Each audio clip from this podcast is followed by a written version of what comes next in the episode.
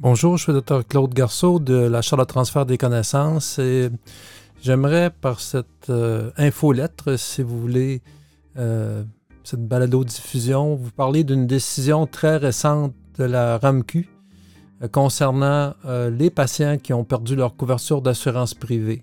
Lors de la dernière balado-diffusion, je vous avais donné des règles de transfert, par exemple, de l'insuline Triciba vers l'insuline N. Euh, parce que les patients n'avaient plus la couverture de Triciba dans certains cas euh, et ne répondaient pas aux critères de la RAMQ.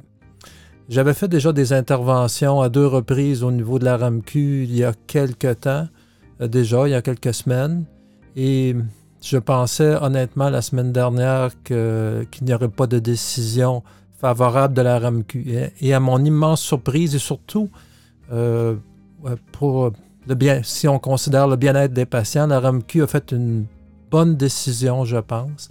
Donc, euh, pour les personnes euh, qui ont perdu leur couverture, d'assurance privée, la RAMQ accepte pour une période temporaire euh, de couvrir les médicaments d'exception qui étaient couverts auparavant par l'assurance privée, et ça pour une période temporaire.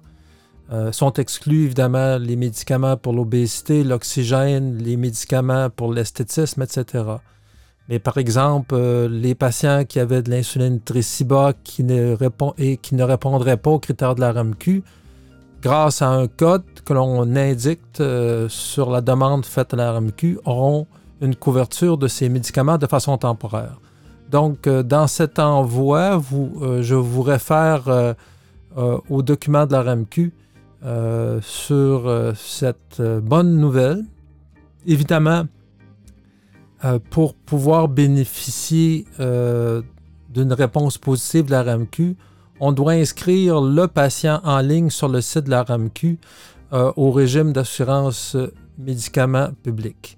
Et par la suite, la fiche qui, qui, est, qui est inscrite, qui nous est fournie par la RAMQ, indique aux pharmaciens propriétaires et aux médecins la façon euh, de coder euh, pour ces patients.